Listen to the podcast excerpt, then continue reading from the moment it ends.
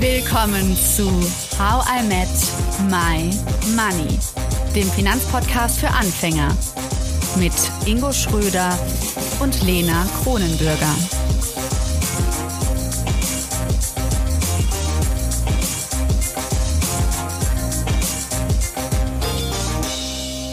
Hallo Ingo, schön dich schon nach so kurzer Zeit wiederzuhören. Hallo Lena, ja, jetzt jede Woche Money Monday, das ist doch äh, definitiv eine fantastische Idee von uns gewesen. Ja, ich finde es auch richtig cool. Man vergisst auf jeden Fall weniger, oder? Ich bleibe jetzt immer am Ball, es wird einfacher, glaube ich. Ja, und es kommt auch eine ganz andere Dynamik auf und ich hoffe auch bei euch da draußen in der Community ist das so, dass wir jetzt jede Woche neue spannende Inhalte mit demnächst auch fantastischen Gästen haben werden und äh, ihr dürft schon sehr gespannt sein. Ja, und wir beginnen ja nun eine ganz neue Reihe bei How I Met My Money. Und zwar beschäftigt die sich mit dem Thema Investieren. Endlich! Gut, also noch sind wir nicht dran beim Investieren. Wir lernen erstmal ganz viel darüber. Okay, okay. ja, wir schauen uns nämlich zunächst einmal an, was es alles gibt, also welche Investitionsmöglichkeiten überhaupt vorhanden sind. Und dann in einem zweiten Schritt eben, wie ich daran investieren kann. Also da, mhm. da warten wir noch ein bisschen. Und diese Folge, die wir jetzt gerade machen, die ihr gerade hört da draußen, die soll euch und mir einen Überblick geben, damit wir einfach ein grundsätzliches Verständnis aller Investitionsmöglichkeiten bekommen. Und dafür, Ingo, macht es vermutlich erst einmal Sinn, noch einmal ganz kurz und klar zu beleuchten, warum investieren überhaupt Sinn macht und warum ich mein gespartes Geld nicht einfach auf meinem Konto vor sich hin schmoren lassen sollte. Ja, vollkommen richtig. Ähm, für mich der Hauptgrund, und der eine oder andere hat es ja auch schon gehört in den letzten Folgen, ist tatsächlich, dass Investieren auch Spaß machen kann. Weil es ja nicht heißt Geld investieren, sondern ich investiere ja einen Teil von mir. Mhm. Ich lerne einen Teil von mir neu kennen, mit dem ich arbeiten kann. Und das macht Spaß. Das ist eine interessante, spannende Entdeckungsreise, die man in dem Moment hat. Jetzt habe ich total das große so. Lächeln auf, auf im Gesicht. Das ist richtig schön. Damit habe ich nicht gerechnet mit dem ja. Grund. Ja, und ähm, vor allem, man kann auch dann Geld für sich arbeiten lassen. Also ich kann mich selbst für mich arbeiten lassen. Äh, quasi so ein äh, Perpetuum mobile, was sich immer mehr äh, vervielfacht. Ähm, und vervielfachen ist dann auch ein gutes Stichwort. Ich bleib mal bei drei Dingen, die mich zum äh, Investieren bringen, nämlich auch der Zinseszinseffekt. Also, dass man von seinen Zinsen immer mehr und mehr profitiert, dass das Kapital halt nicht wie eine ähm, Schnur ne, immer so stetig nach oben geht, sondern irgendwann so eine exponentielle Kurve nach oben macht. Und das sind für mich die Hauptgründe, warum wir oder warum ich investiere. Mhm. Gut, dass du es erklärt hast. Äh, Zinseszinseffekt habe ich oft gehört, aber noch äh, nie so genau beleuchtet. Kannst du da vielleicht noch ein Beispiel nennen? Ja, also ähm, man kann sich das mal ausrechnen. Es gibt so auf Zinsen minus berechnen. Das ist so eine, so eine ähm, Internetseite. Da gibt's einen Sparrechner. Und ähm, was ganz schön ist, was man da dort sehen kann, wenn man jetzt zum Beispiel eintippt, ich äh, spare die nächsten äh, 40 Jahre 100 Euro pro Monat. Mhm. Dann wären das also 1200 Euro pro Jahr, 40 Jahre, also 48.000 Euro, die ich einzahle. Und ähm, wenn ich jetzt eine gute Anlage, die wir hoffentlich demnächst finden, die kann sich so im Schnitt mit 8% pro Jahr verzinsen. Mhm. Dann kann es durchaus sein, dass ich aus dem Kapital vielleicht ich muss es jetzt wirklich überschlagen, ich weiß nicht, ob die Zahl stimmt, aber wir nehmen mal an, ich mache da 300.000 Euro draus. Über 40 mhm. Jahre, wenn ich jeden Monat 100 Euro einzahle. Das klingt gut. Das ist schon mal gut. Ähm, wenn ich jetzt sage, ich lasse einen Monat aus, äh, sorry, ein Jahr aus. Mhm. Das, das heißt, ich spare nicht 40 Jahre, sondern 39 Jahre, dann habe ich 1200 Euro weniger eingezahlt. Mhm. Ne? Also so, dann denkt man ja, okay, wenn ich 1200 Euro weniger einzahle, dann kommt da vielleicht nicht 300.000 raus, sondern 298.800. Okay. Das ist aber nicht so, sondern es wird höchstwahrscheinlich so sein, dass da dann irgendwie 270.000 oder 280.000 steht. Das heißt, wenn man ein Jahr weniger einzahlt, nur 1200 Euro weniger einzahlt, mhm. hat man einen Vermögensverlust von 20 bis 30.000 Euro. Und das beschreibt im Endeffekt den Zinseszinseffekt hinten, was man für einen Verlust hat. Und es bedeutet, dass du ja nicht nur Zinsen auf das bekommst, was du eingezahlt hast, sondern wenn du ja im ersten Jahr Zinsen gemacht hast, mhm. bekommst du ja im nächsten Jahr auf die Zinsen auch wieder Zinsen. Ja. Das potenziert sich also mhm. quasi. Und das wird mitgerechnet. Genau. Und ähm, das ist dann ein exponentieller Faktor, der sich für dich vorteilhaft auswirkt. Ja, das gefällt mir. Das bedeutet aber, ich sollte jetzt wirklich 2021 damit beginnen. Vielleicht. Ja, Macht schon definitiv, Sinn. Definitiv. damit, äh, ja, ich davon profitieren kann. Dann denke ich natürlich direkt wieder, okay, 40 Jahre. Ja, das, äh, könnte ich ja schon mal ein bisschen in Rente gehen? Wie wäre das? Einfach von dem Geld dann schon mal. Ist das so ein Plan? Also ist das auch ein Grund, warum viele Leute investieren, damit sie eben eine gute Altersvorsorge haben? Definitiv. Altersvorsorge kann ein Punkt sein. Es kann aber auch sein, dass man sagen will, ich will den Minuszinsen entkommen, ne, da man ab einem gewissen Kapital auf dem Konto äh, Strafe dafür zahlt, dass man das Geld da lagert. Ähm, es kann aber auch einfach sein, dass man sagt, ich will zum Beispiel Geld sparen, um mir später mal ein Haus zu kaufen und dafür brauche ich eine bestimmte Summe, die ich mit zur Bank quasi als Köfferchen mitbringen muss. Ja. Und Können wir ähm, ganz ähm, kurz bei den Minuszinsen Gründe. einhaken? Also mhm. Strafe zahlen. Kriege ich dann mhm. einen Brief und dann steht da drin, hier, Frau Kronenbürger, Sie haben da einfach äh, Geld gespart auf dem Konto und das geht nicht. Ja, das äh, kann tatsächlich passieren. Ähm, die Frage ist, woher entstehen Minuszinsen? Und man, man muss sich das so vorstellen, dass wenn du jetzt Geld auf deinem Girokonto hast mhm. und äh, das zum Beispiel bei der Sparkasse, dann ist es jetzt nicht so, dass die Sparkasse die Gelder von all ihren Girokonten, von all ihren Kunden im Keller lagert, sondern ähm, sie lagert das woanders aus, zum Beispiel, oder sie lagert es dahin aus, wohin sie Vertrauen hat. Und nach der Finanzkrise ist es eigentlich passiert, dass sich selbst Banken untereinander nicht mehr trauen. Das heißt, äh, das Geld oder einiges davon wird ausgelagert oder zwischengelagert bei der Europäischen Zentralbank. Mhm. Die Europäische Zentralbank hat aber das Ziel, dass das Geld in Umlauf kommt, dass dadurch, äh, dass damit Kredite vergeben werden, Häuser finanziert werden, in Unternehmen investiert wird. Das heißt, die haben ja keine Lust, dass die Sparkasse das dort einlagert. Das heißt, was, habt ihr, was hat die Europäische Zentralbank gemacht, um das zu vermeiden? Sie haben gesagt, wenn ihr das bei uns lagert, könnt ihr das machen, aber dann zahlt ihr Strafzinsen. Interessant. Das heißt, deine Sparkasse zahlt Strafzinsen bei der Europäischen Zentralbank. Und da die Sparkasse ja auch ein Unternehmen ist, was jetzt nicht dauerhaft Minus machen kann, geben sie diese Strafzinsen im Endeffekt an ihre Kunden weiter. Mhm. Und werden die einfach abgezogen vom Konto oder wie läuft das? Ist das dir schon mal passiert? Oder ist es mir passiert und ich habe es nicht gemerkt? Ähm, also du musst davon benachrichtigt werden und du musst damit auch einverstanden sein. Wenn du damit nicht einverstanden bist, dann kann die Bank dir auch das Girokonto kündigen und dann hm. musst du woanders hingehen, zum Beispiel äh, zu N26, ne, was wir ja schon mal hatten, als Beispiel unbezahlte Werbung an der Stelle.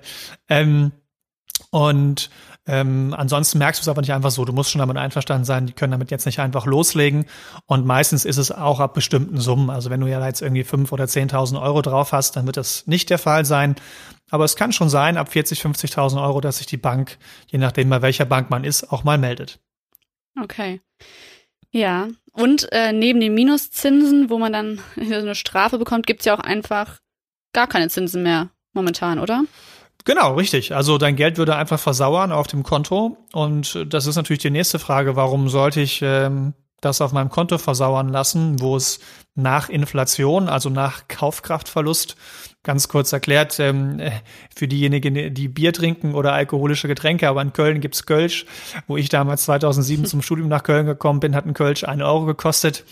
Äh, mittlerweile sind es eher zwei. Also sprich in 13 Jahren 100 Prozent äh, höherer Preis. Und äh, oder auf den Wiesen sieht man das auch ganz schön. Ne? In Maas, du bist ja in München. Ja, trotzdem. Ähm, ich kann, mit Kölsch bin ich immer noch, noch näher dran. oder Aber ein ja. Eisbällchen, Lena. Ja. ja, das war auch ähm, mal günstiger, das stimmt. Ja, ja, stimmt. Ich, ich habe damals noch 20 Pfennig dafür ja. bezahlt. Okay, ja, jetzt kommen wir wieder zum Altersunterschied. Aber das ist ähm, im Endeffekt der Inflationseffekt. Und ähm, wenn man null auf dem Konto bekommt, aber die Inflation höher ist als null Prozent, dann wird mein Geld über die Jahre weniger.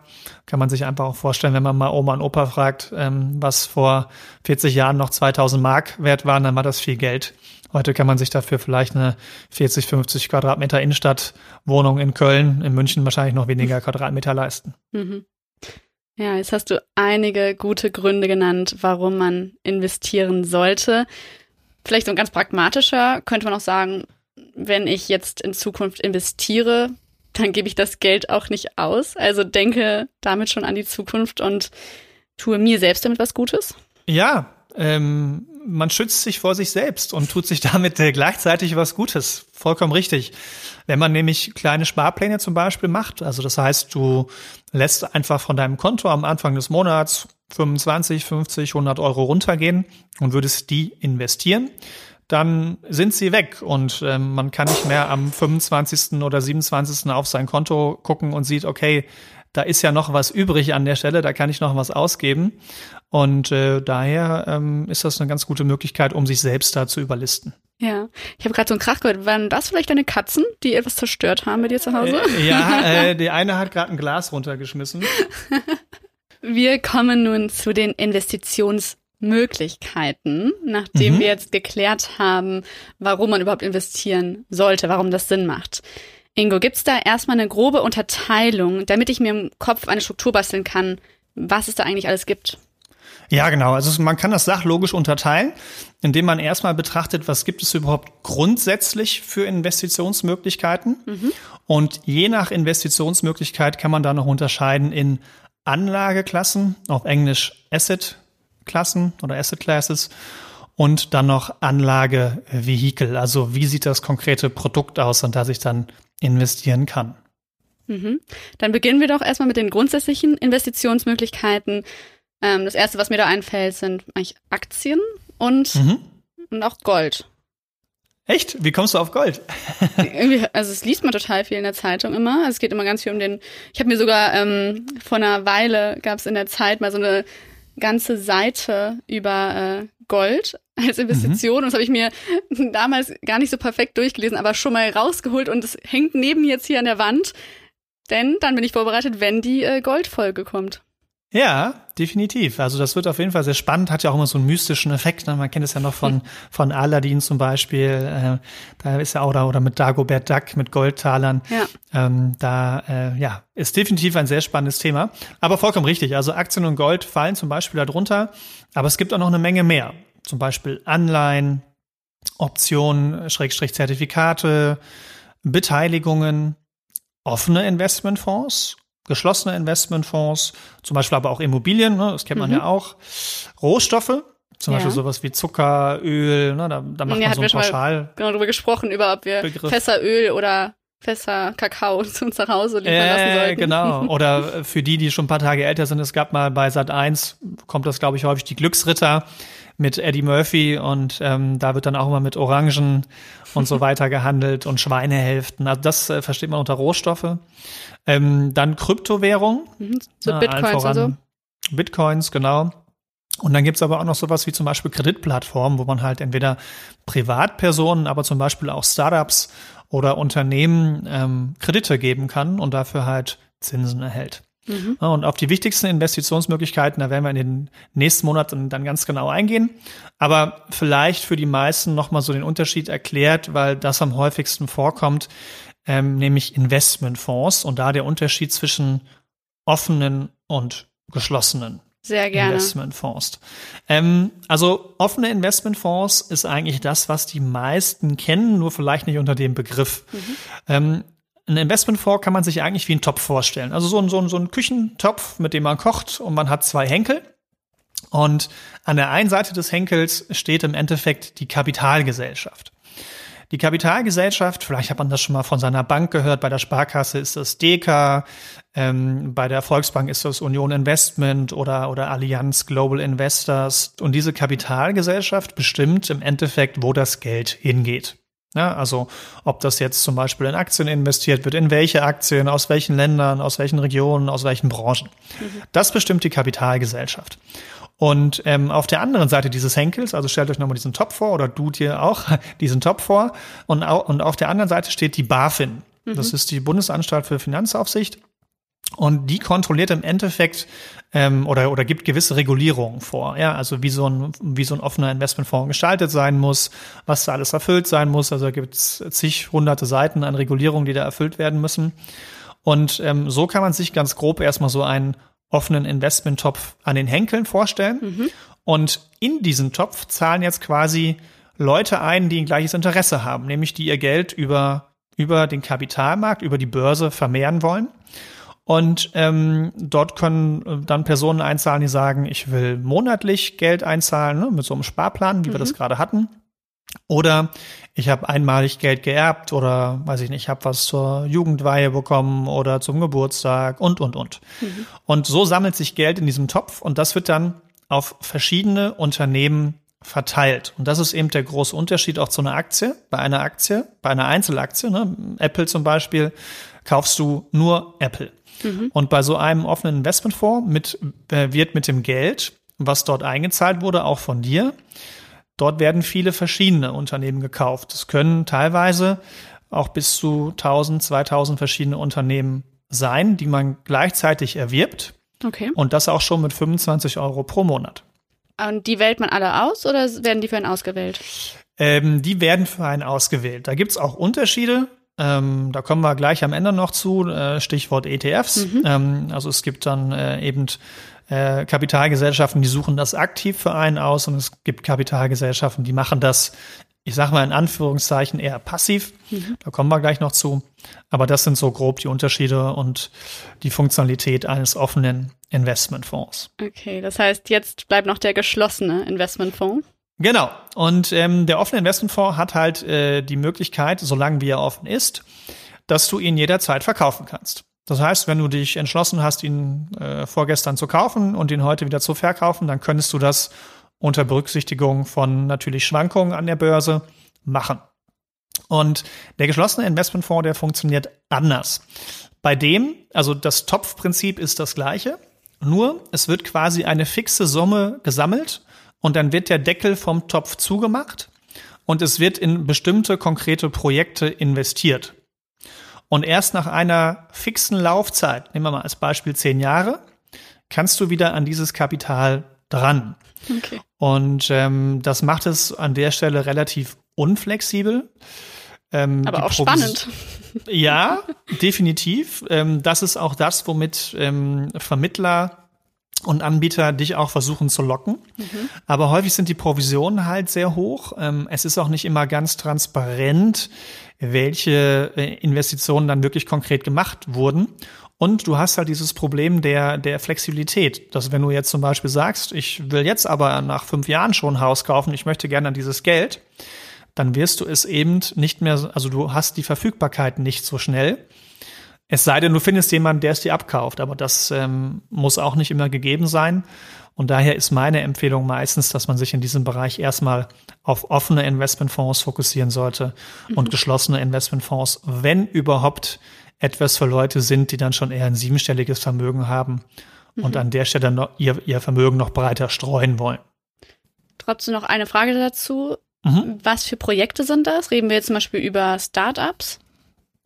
Ähm, ja, das könnten theoretisch so Private Equity Fonds sein, also wo du genau in sowas investierst. Ähm, häufig sind es aber eher sowas wie Immobilienprojekte zum Beispiel. Das können auch, ich hatte mal einen Kunden zum Beispiel, der hat ähm, in ein Immobilienprojekt, in einen Wohnungsbau nahe des neuen Berliner Flughafens investiert. Mhm. Ja, und das halt, wo er eigentlich hätte fertig sein sollen. Oh ja. Ähm, da kann man sich vorstellen, was dann auch für Risiken damit dabei waren. Und ne, das sind dann genau eben die, die, die Fallen, die dann, die dann da auch wirken können, die natürlich jemand, der dir das verkauft, nicht erzählt am Anfang. Das können aber auch zum Beispiel ähm, Windparks sein, das können Solarparks sein, ähm, das können Schiffe sein, das können Container sein. Also da gibt's vielfältige Möglichkeiten. Mhm.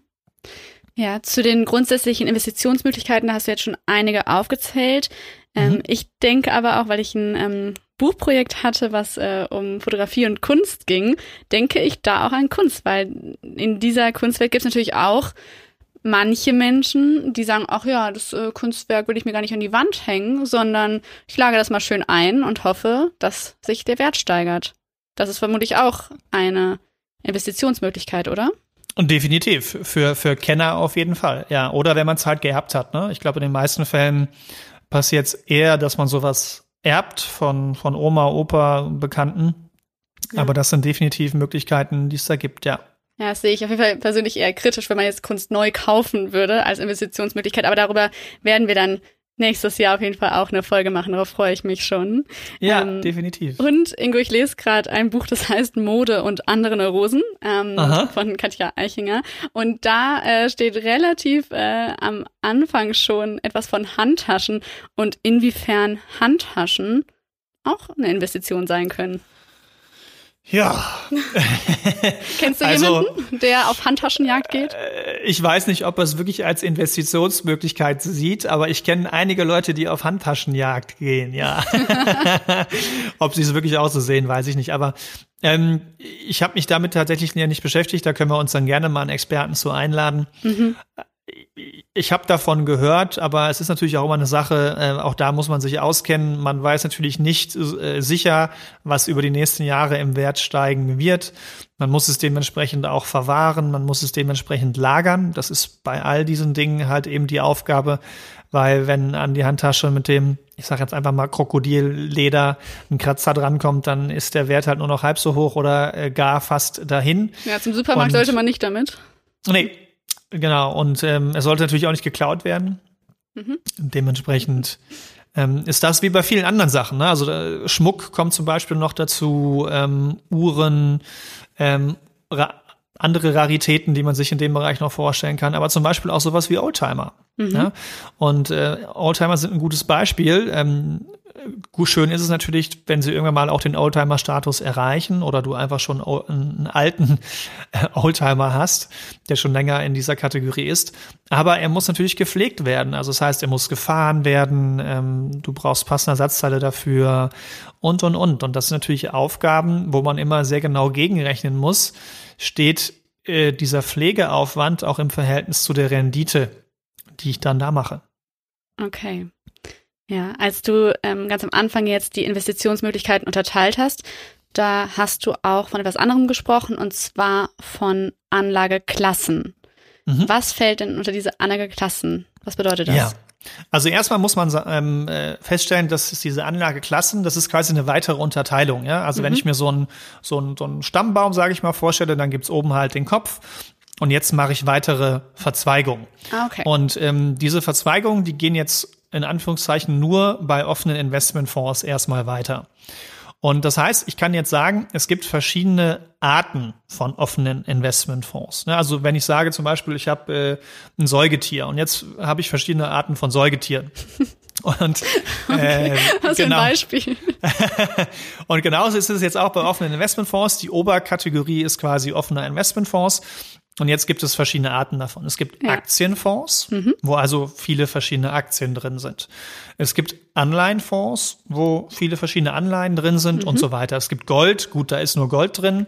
Ähm, vielleicht auch noch Goldminen. Ja, also nicht nur der Rohstoff. Das heißt, es heißt trotzdem ähm, Fonds, obwohl es nur ein einmal Gold drin ist und nicht. Ja, also äh, bei Gold ist das ein bisschen anders. Also Gold ähm, im, im klassischen Sinne heißt dann nicht mehr Goldfonds. Ähm, bei ETFs ähm, kann man das noch so nennen. Aber in der Regel gibt es, wenn man einen Goldfonds kauft, sind, ist da selten Gold enthalten, sondern meistens eher Goldminen. Also die, die das im Endeffekt fördern. Okay. Und das können dann verschiedene sein. Genau, okay. genau richtig. Also das sind immer verschiedene, ne? denn sonst mhm. dürfte ein offener Investmentfonds kein offener Investmentfonds sein, ähm, weil unter eine, äh, unter anderem eine dieser Regularien, die die BaFin vorgibt, ist, dass halt auf jeden Fall nicht alles, also ein, ein Fonds darf nicht nur aus einer Anlage bestehen. Mhm. Okay. Ja, dann darf er sich nicht offener Investmentfonds nennen. Ja, finde ich gut, dass die BaFin da in Bonn äh, hintersteht und das kontrolliert. Das gefällt ja, mir. Ja, also da kann man auch noch Vertrauen zu haben, trotz Wirecard. ähm, dann ähm, gibt es auch noch Rohstofffonds, also die im Endeffekt auch nicht in die Rohstoffe investieren, sondern halt auch eben in die, die in diesen Förderkreislauf involviert sind. Mhm. Ähm, und dann gibt es zum Beispiel aber auch noch ähm, die Möglichkeit, dass dieser Fonds in andere Fonds investiert. Und äh, Cash, also Bargeld, gibt es auch noch als mögliche Anlageklasse. Also es gibt noch einige mehr, aber das sind jetzt so die groben. Wie, wie kann man denn in Bargeld sich, investieren? Ja, du kannst ja einfach sagen, ähm, mir ist die Welt da draußen gerade zu unsicher und ich investiere quasi in einen Fonds, der in 100 verschiedene Tagesgeldkonten investiert. Jetzt mal ganz, ganz grob gesagt. Das macht er so praktisch nicht. Ich versuche es jetzt nur für dich und für, deine, für, für unsere Community da draußen einfach zu erklären. Aber er investiert im Endeffekt in sehr, sehr kurz laufende ähm, äh, Anlagen. Okay. Äh, Anlagen im Endeffekt. Ja, ich bin froh, dass wir äh, jetzt die Reihe erst starten und dann ganz ganz intensiv über die verschiedenen Sachen reden können. Denn es sind ja schon sehr viele Informationen, aber es hört da nicht auf. Denn wenn wir uns jetzt diesen Staum, Stammbaum, diesen Säugetier-Stammbaum angucken, mhm. nein, den Investitionsmöglichkeiten-Stammbaum angucken, dann ähm, gibt es da ja noch etwas, hast du gesagt, und zwar Anlage Vehikel. Mhm. Mhm, was fällt genau. da drunter? Jetzt ist die Frage, wenn ich so einen Aktienfonds, nehmen wir den mal als Beispiel, wenn ich sage, also ich, äh, ne, ich will einen offenen Investmentfonds kaufen und ich habe mich zum Beispiel für einen Aktienfonds entschieden, dann ist jetzt die Frage, springen wir noch mal kurz zurück gedanklich, wir hatten ja vorhin die Deka als Kapitalanlagegesellschaft. Mhm. So. Und jetzt gibt es einen Unterschied, ob die Deka hingeht und sagt, wir bestimmen aktiv für dich, welche Aktien in diesen Topf, in diesen Fonds reinkommen dann ist das ein aktiv gemanagter Fonds, der auch teurer mhm. ist, weil Management kostet Geld. Weil es Oder, ein Mensch macht. Genau, genau, ein Team sogar. Ne? Du musst dir vorstellen, ähm, da, wenn du also 300 äh, Unternehmen betrachtest, die in der engeren Auswahl sind und dann musst du Analysen erstellen, vielleicht triffst du auch mal das Management, ne? also da fallen Kosten an. Und du musst es ja auch vertreiben. Und, und machst, also ähm, also könnte ich dich jetzt Könnte ich jetzt sagen, du machst das für mich und dann muss ich dich bezahlen, weil du es aktiv managst? Äh, vom Prinzip her könnte man es, äh, könnte man sich das so vorstellen, nur ähm, sind die Regularien, wie gesagt, sehr, sehr hoch. Mhm. Ähm, ich könnte jetzt privat dein Geld managen, aber ich kann jetzt nicht mal ebenso äh, den Lena Ingo äh, How I Met My Money Fonds aufmachen. Das geht uh. so schnell nicht. okay. Ja, aber im Endeffekt ähm, kümmert sich quasi die Deka aktiv um mein Geld und verspricht mir damit, dass es mehr wird.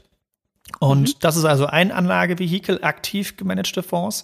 Und das andere Anlagevehikel, davon hast du ja, glaube ich, auch schon mal gehört, sind ETFs. Ja.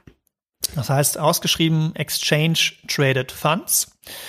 Und ähm, im Endeffekt sind ETF kostengünstigere Fonds, weil sie kein Management haben.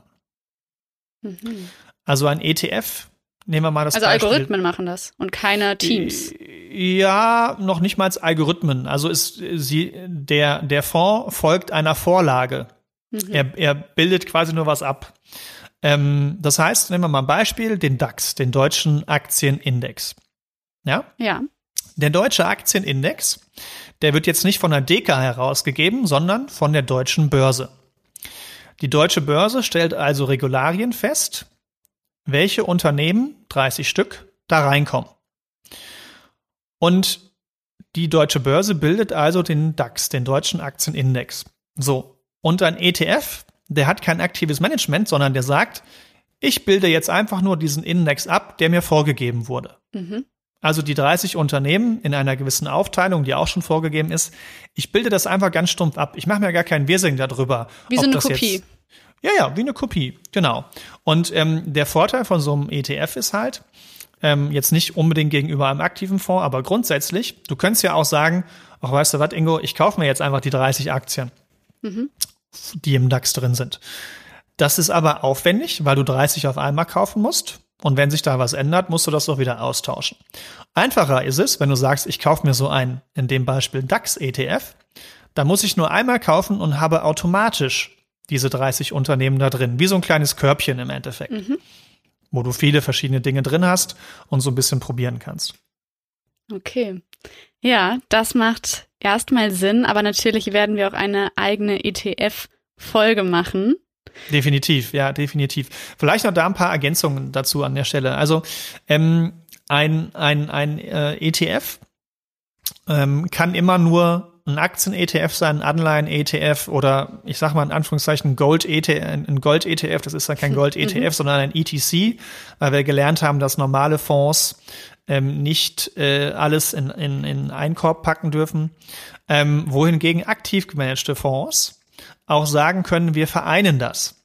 Also ein aktiv gemanagter Fonds kann, also ein sogenannter Mischfonds zum Beispiel, ja, also Mischung steckt ja schon im Namen, ja.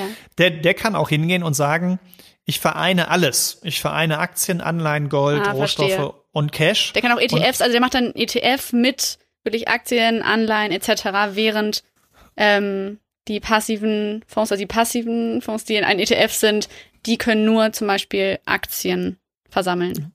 Genau, oder Anleihen. Also ein, ein ETF kann immer nur von einer Kategorie sein. Ne? Ja. Es kann nur ein Aktien-ETF Mhm. sein, ein Anleihen-ETF, wohingegen ein aktiv gemanagter Fonds sagen kann, ich kaufe mir zum Beispiel auch ETFs, ja, das hast du vollkommen richtig erkannt.